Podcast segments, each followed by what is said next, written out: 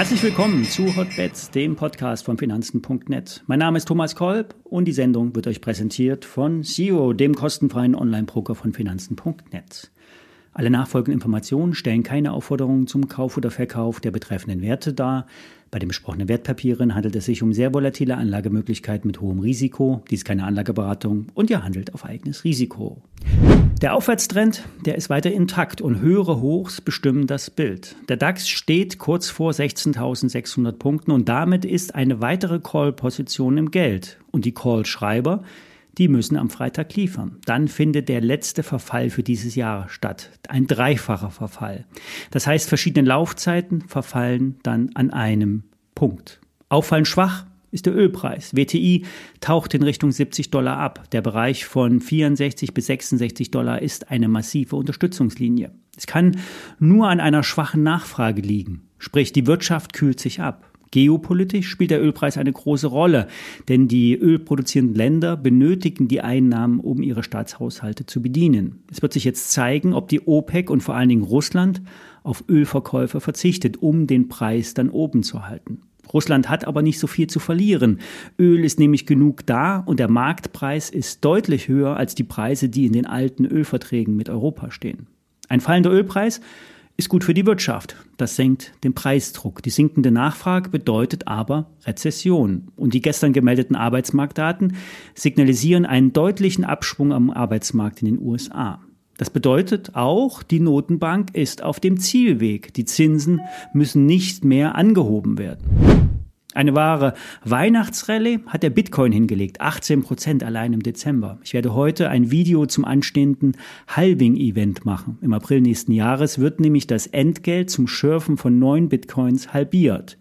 Die Hintergründe will ich mit euch äh, besprechen. Schaut doch gerne mal auf meinem Kanal vorbei. Und am Freitag besprechen wir auch wieder Höreraktien. Zwei habe ich schon aufgenommen, weitere zwei können noch hinzukommen. Schreibt mir am besten unter hotbets.finanzen.net. Bei der TUI-Aktie hat es echt lange gedauert. Ende Oktober noch bei 4,50 Euro.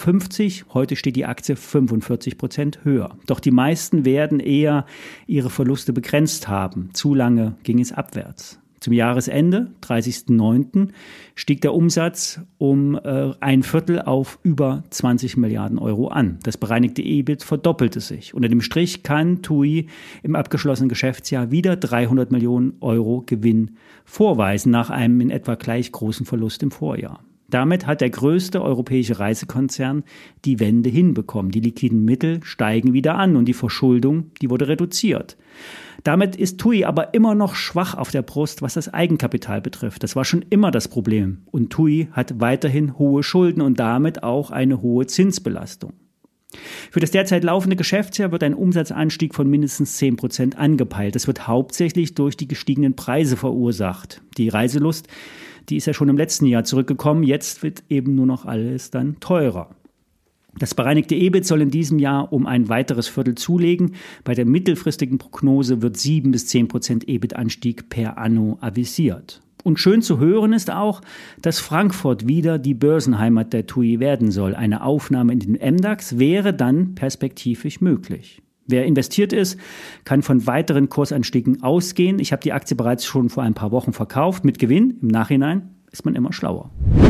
Kommen wir nochmal zum Gesamtmarkt und dem Sentiment. Smart Money versus Dump Money. Das Profigeld fließt nämlich von der Börse ab und das dumme Geld, die breite Masse, hat zuletzt gekauft. Das ist kein 1 zu 1 Indikator, zeigt aber auch, Profis ziehen sich zurück. So sieht es auch Goldman Sachs. CTA-Trader sollen sich auf fallende Kurse vorbereiten, nachdem die meisten Puts ja gerippt wurden. CTA steht für Commodity Trading Advisor. Das, ähm, diese nutzen Managed Future Accounts. Das sind Anlageberater für vermögende Kunden, die dann riskante Marktwetten für ihre Kunden eingehen. Und der Markt, der ist insgesamt stark überverkauft. Der US-Panikindex geht Richtung Null. Also es gibt keinerlei Angst im Markt. Kommen wir noch zu einem Nebenwert, Knaus Tabbert. Der Wohnmobilhersteller hatte lange Zeit unter Lieferengpässen zu leiden. Dann wurden sehr viele Bestellungen ausgeliefert, doch nun flacht sich die Geschäftsentwicklung ab, der Kurs ebenso. Am Rande des Eigenkapitalforums wurde bekannt, dass der Wettbewerber Trigano sich optimistisch für 2024 geäußert hat. Ein Fondsmanager, der Insights von Knaus Tabbert hat, soll von steigenden Marktanteilen gesprochen haben. Und der höhermarschige Bereich Wohnmobile gewinnt auch immer mehr Bedeutung, vor allen Dingen auch im internationalen Absatz. Interessant ist auch die Ausschüttung. Der Wohnmobilhersteller will die Ausschüttungsquote bei 50 Prozent belassen. Das wären aktuell rund drei Euro pro Aktie. Das ist eine Dividendenrendite von 7,6 Prozent. Haug Aufhäuser hat Knaus Tappert Ende November von Buy auf Hold abgestuft. Die Aktie ist noch im Abwärtstrend. 37 Euro sollten nicht unterschritten werden. Zum Alltime High sind es aber rund noch 80 Prozent Potenzial. Soweit für heute. Bis Freitag.